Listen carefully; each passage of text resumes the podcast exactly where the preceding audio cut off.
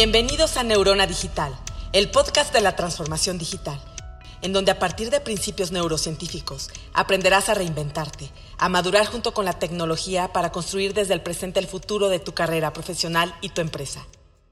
Porque aprender a pensar también es tecnología. Los dejamos con Engel Fonseca.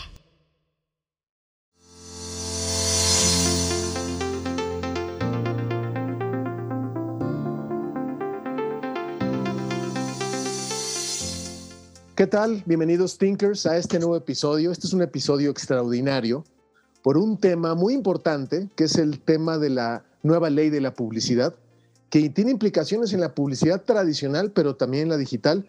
Y qué mejor que invitar al abogado de Internet, Enrique Ochoa. ¿Cómo estás, Enrique? ¿Qué tal, Engel? ¿Cómo estás? Mucho gusto estar aquí contigo. Pues bueno, aquí te tenemos nuevamente y mira, yo creo que este programa vas a hablar tú un 96% y yo solo un cuarto por ciento, porque la gente de la industria publicitaria no sabe qué onda con esta nueva ley, escuchamos de amparos, se piensa que solo es lo digital. ¿Qué es esta nueva ley, Enrique? Platícanos. Pues mira, eh, muy rápidamente es una ley que lo que hace es regular todos los actos y todos los contratos que se pueden dar entre tres, eh, tres sectores. El primero es, son los medios, ahorita platicaremos qué son los medios para efectos de la ley luego los anunciantes y en medio de los medios, eh, o sea, el medio entre los medios y los anunciantes estarían las agencias de publicidad, que como sabes pueden ser de muchas, eh, con muchas etiquetas. Entonces, básicamente lo que hace esta ley es regular cualquier acto y cualquier eh, negociación y cualquier acuerdo que, que se tengan entre cualquiera de estos dos agentes económicos. ¿Cómo se llama la ley, Enrique? O sea, el nombre oficial. ¿La ley de publicidad o cómo es? La ley se llama Ley, ley para la Transparencia y, Prevención de Actos Indebidos en materia de contratación de la publicidad. ¿Esto qué quiere decir? Lo que quiere decir es, como, como puedes ver, la ley ya calificó toda la, toda la historia. Es decir, hay una industria de la publicidad en la que hay diversos contratos, en la que para, para efecto de quien lo legisló hay de entrada no hay transparencia y de entrada hay prácticas indebidas en materia de la contratación de publicidad, lo que hace que el más malo de todo sea aquí el sector de las agencias de publicidad, un poco el menos eh, siguiendo en, el grado a los medios, que son todos estos, todas estas entidades donde se despliegan estos espacios publicitarios que pueden ser, hablando en el mundo análogo, por ejemplo, esta publicidad que puede haber en espectaculares en las calles, y si nos vamos al mundo digital, pues podría ser todo este tema de la, de la publicidad programática, que tú sabes que se hace con inteligencia artificial y con, unos, con un software que lo que genera es, en base a lo que está programada, te da, eh, escoge cuál es el mejor espacio publicitario para el anuncio que quieres hacer. Entonces, puede ser desde la publicidad muy tradicional hasta que Sí, perdón, dijiste algo, Enrique, que me brincó mucho. Dices que la ley, desde el nombre, ya decreta que hay un tema de. ya hay un problema en toda la industria, ¿correcto? exactamente. Lo que, lo que hace la ley es. pone un panorama en el sentido de que entre las agencias y los medios hay negociaciones que ni siquiera son tan en lo oscurito, estos, eh, estos acuerdos que tú conoces muy bien de rebates y de comisiones y demás, en el sentido de que estos acuerdos son una especie de chanchullos entre estos dos sectores, entre las agencias y los medios, que a juicio de, quien emitió la ley, del legislador, eh, la terminan dañando evidentemente a los anunciantes y en un, en, un segundo, en un segundo plano y último a los propios consumidores, es decir, a los usuarios finales. Ese es el planteamiento de la ley. Ese es el planteamiento oficial, pero ¿cuál es la razón real de esta ley? digo, si lo puedes decir. Bueno, mira, hay, varias razones. Eh, hay, como platicamos en algún otro capítulo, estas leyendas urbanas, en el sentido de, por ejemplo, la exposición de motivos habla de este organismo que hacía la promoción turística de México y señala que había muchos actos de corrupción y muchos acuerdos entre este organismo de gobierno y las agencias e incluso los medios. Y entonces lo que quiere hacer esta ley es, en base a esa supuesta corrupción, que en este caso sería también corrupción porque estamos hablando de fondos públicos, eh, lo, que quiere hacer esta ley es regular y básicamente darle transparencia al anunciante respecto de lo que hacen las agencias y los medios con el presupuesto que, les, que, fueron, que fue asignado. Y me quiero ir un poco más adelante porque al final el, primer asunto que, que, trata la ley es la obligación de las agencias de dar un contrato de mandato, es decir, un poder a las agencias para que gestionen en nombre y representación del anunciante todos los espacios publicitarios que se van a contratar con el medio. Esto se reduce a algo tan sencillo como que las agencias ya no pueden volver a comprar un espacio publicitario para revendérselo a un tercero o a un cliente, lo cual era una práctica muy común, muy corriente y de toda la vida en, el, sector publicitario. Entonces, lo que hace esta ley es impide una actividad económica que hasta, hasta el primero de septiembre de, los, de este año 2021 era perfectamente lícita y hoy un medio no puede adquirir para sí y para revender espacios publicitarios. Ese es el primer, el, el, primer golpe que da la ley. El segundo es la, es la obligación a la agencia de otorgar este contrato de mandato que implica una pesadilla porque si tú quieres otorgar este contrato de mandato, básicamente hay dos maneras. La primera, otorgarla en términos del Código Civil Federal pero te obliga a que cuando la cuantía del monto publicitario que va a negociar la agencia por cuenta del anunciante exceda algo así como 90 mil pesos, que en casi todos los casos se da, se debe otorgar ante fedatario público. Es decir, al anunciante le acaban de generar un gasto de un poder que se tiene que otorgar ante notario público a favor de la agencia para que la agencia vaya con cualquier medio. Pensemos, este, no sé, neurona digital y entonces, en Neurona Digital vamos a tener que revisar si la agencia cuenta con el poder idóneo para contratar en nombre del anunciante. Hay otra manera de otorgar el poder que sería una comisión mercantil, que ese es en, términos del Código de Comercio, pero desafortunadamente, como nosotros lo estamos viendo en nuestro despacho, es que los anunciantes están muy renuentes a otorgar este tipo de... Se llama contrato de mandato, pero lo que es en realidad es un poder especial para comprar por cuenta y orden del anunciante espacios publicitarios en un medio. Pero, a ver, Enrique, disculpa que te interrumpa. Entonces, ¿cuál es el verdadero objetivo de esta ley? Porque... El verdadero objetivo parece ser que es la transparencia, en cuyo caso yo creo que nadie estaría eh, en contra de ello, pero parece ser que la ley por default dice que las agencias y los medios le mienten al anunciante. Es decir, el anunciante al parecer tira dinero y no saben qué se lo gastó o no se le reportan qué se gastó o hay, hay algún arreglo en lo oscurito, como se dice, entre el medio y la agencia. Incluso hay una parte de la ley donde la ley te dice que cualquier beneficio que el medio le dé al anunciante, o sea, es decir, el, perdón, que el medio le dé a la agencia tiene que ser trasladado de la agencia al anunciante. O sea, si hay un rebate, por ejemplo, o una comisión en su caso, se tendría que ir directamente al anunciante y no a la agencia. Wow. Pero digamos que, digo, muchas agencias ya estaban migrando a un modelo de transparencia, de no subirle los costos a las cosas, sino cobrar un fee. Eh, parecería que esto fue articulado por un anunciante muy grandote que no quería que, le hicieran algo así, ¿no? Digo, sé que no lo puedes confirmar. Eso se dice. Pero la realidad es que la, iniciativa de ley, o sea, la, exposición de motivos en la iniciativa de ley hace mucho más referencia a este, a este organismo de turismo. Y claro, por supuesto, está la leyenda urbana. Hay otra, por ejemplo, eh, otra en el sentido de es mucho más fácil hacer un censo de todos los usos de los espacios publicitarios, porque aquí vas a saber perfecto qué agencia compró, qué espacio publicitario, para qué anunciante. Ok. Y entonces, por ejemplo, si quieres pensar en un tema político, pues mira, va a haber, todas las agencias se van a convertir en los famosos whistleblowers o soplones y van a decir todos sus clientes, incluyendo, puede ser partidos políticos, en dónde se están anunciando.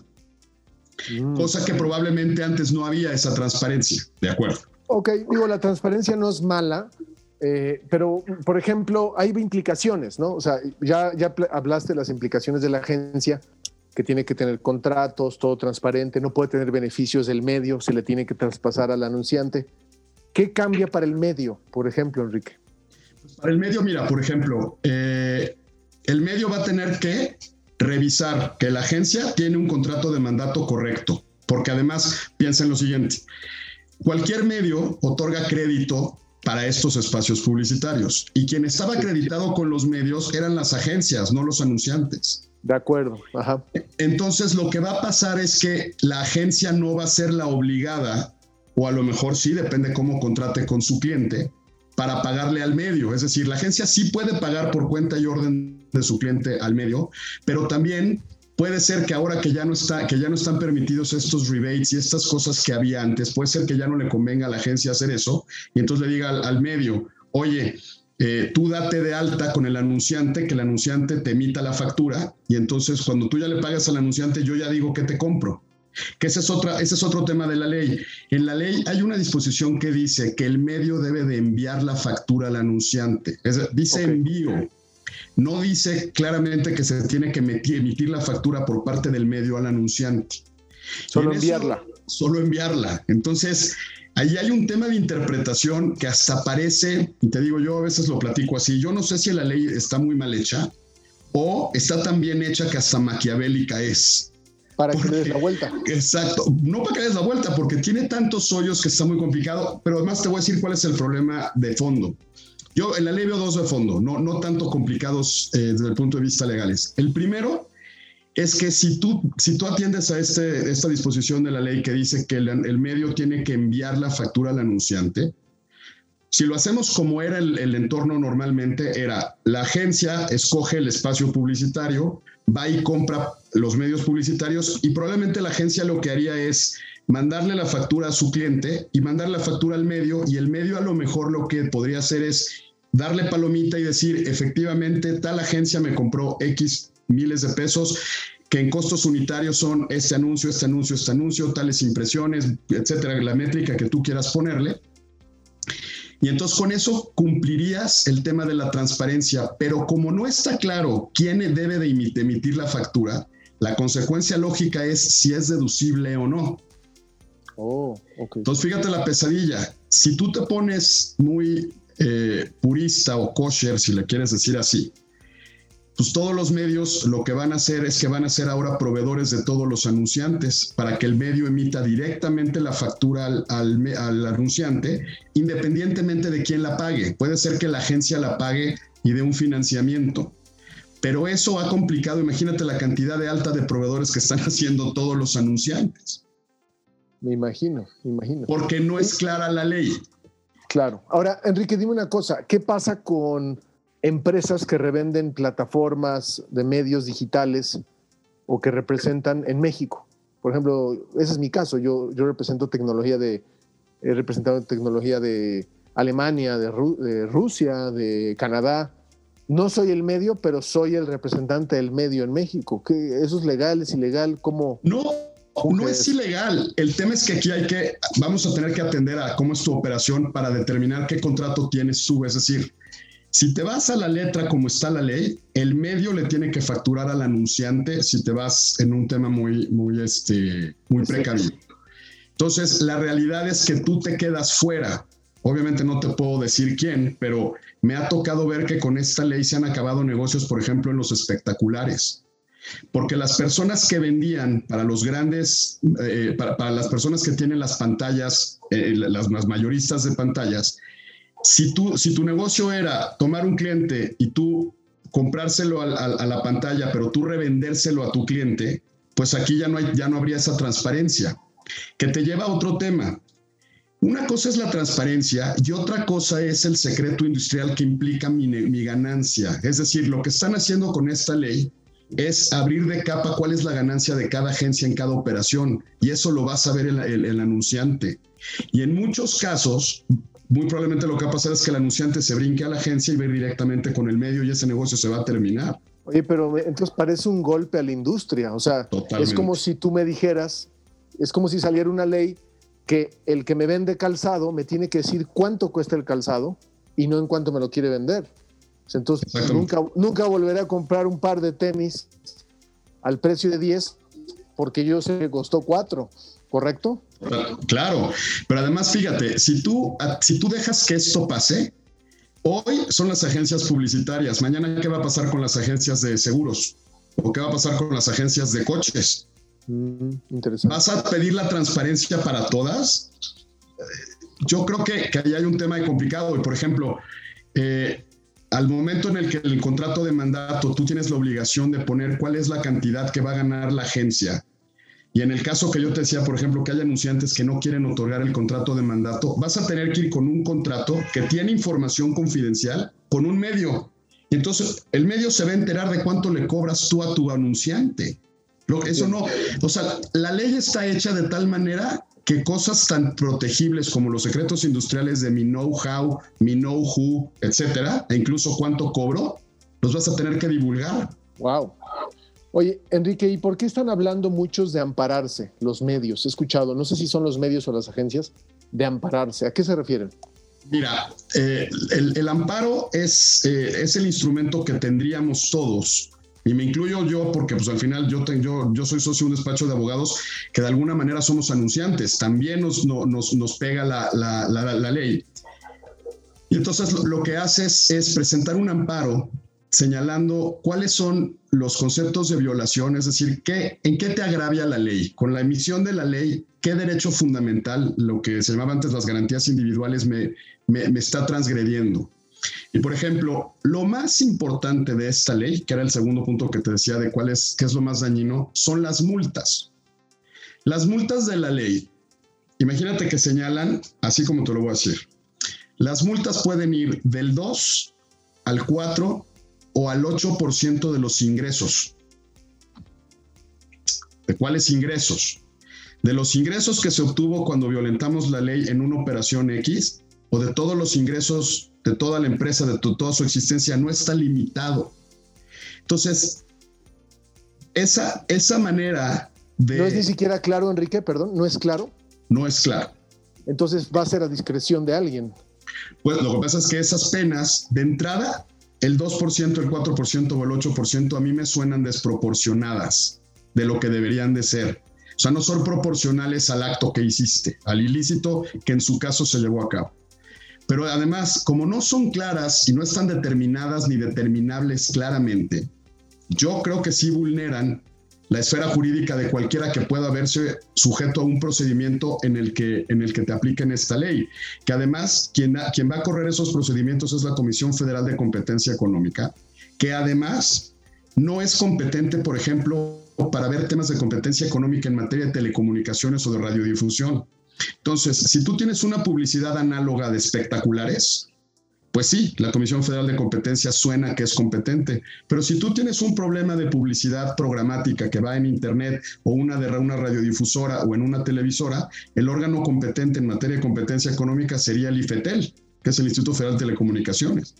Entonces, la ley no tiene ni pies ni cabeza, no está claro quiénes son las autoridades facultades para, para, para iniciar los procedimientos de sanción y por eso la gente se está amparando, porque a todos, a todos los agentes económicos, llámese anunciantes, agencias de publicidad o medios, les genera cargas administrativas y entiendo por la transparencia que es correcto el, perseguir el principio de la transparencia, pero una cosa es la transparencia y otra cosa es obligar a una empresa a divulgar secretos industriales, formas de trabajar. Claro. Eh, y otro tipo de cosas que tú sabes que pasan en, el medio publicitario que no necesariamente son ilícitos. Hoy se, nos se nos acaba el tiempo, pero me gustaría incluso que ahorita nos compartieras tus datos. ¿Qué hacemos los medios, qué hacemos las agencias, los anunciantes para evitar justo una sanción de este tipo? ¿Qué nos recomiendas? Pues mira, lo primero que hay que hacer, yo les sugiero, es leer la ley, que es muy chiquita, son 13 artículos, que son 13 artículos de terror. Eh, y la segunda es, eh, entendiendo la ley, eh, comunicarse con un abogado para que pueda ser golpeada por la ley. Si ese, si ese es el caso, eh, nosotros tenemos 30 días naturales contados a partir de que se publicó la ley, que es el primero de septiembre, para presentar un amparo. Y lo que pasa con el amparo es, si logramos presentar el amparo que sea admitido y que se otorgue lo que se llama la suspensión provisional, durante el procedimiento que dure el juicio de amparo, no les va a ser aplicable la ley a quien haya pedido este beneficio. ¿Y cuánto tiempo tenemos para ese amparo, para que pedirlo? Entiendo que es por ahí del 12 o el 13 de octubre, más o menos. Esa es la fecha límite, pero también tengo que ser honesto en esto. Nosotros el amparo contra la ley lo podemos hacer en estas fechas, pero nos podemos amparar después siempre y cuando nosotros seamos objeto de un acto de autoridad derivado de la ley. Es decir, si mañana nos inician un procedimiento de, sanción por parte de la Comisión Federal de Competencia o cualquier otro organismo que haga valer algo en términos de esta ley, en el momento en el que reciban ese, ese acto de autoridad, en ese momento vamos a tener 15 días para poder impugnar. Ok, ok, Enrique. ¿Dónde podríamos encontrarte? Digo, si una agencia, un medio, un anunciante, ¿dónde puede encontrarte? Justo para, para llegar con el experto ¿no? del tema. Te lo agradezco mucho. Mira, mi correo electrónico es eochoa, todo minúscula, arroba carpio, c a r p i o punto l a w punto lo. Eh, nuestro sitio de internet es www.carpio.law.lo.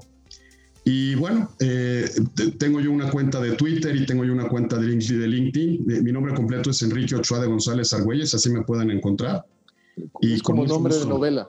Exacto, por eso la, novela de la, la, novela de la ley y la novela del nombre del abogado, claro. Exacto, buenísimo. Enrique, muchas gracias por tu tiempo. Gracias a ti, Engel, muchas este, gracias como siempre. Y sigamos creando contenido y si hay algún update importante, pues toquemos base, ¿te parece? Con mucho gusto, se los agradezco a todos. Gracias.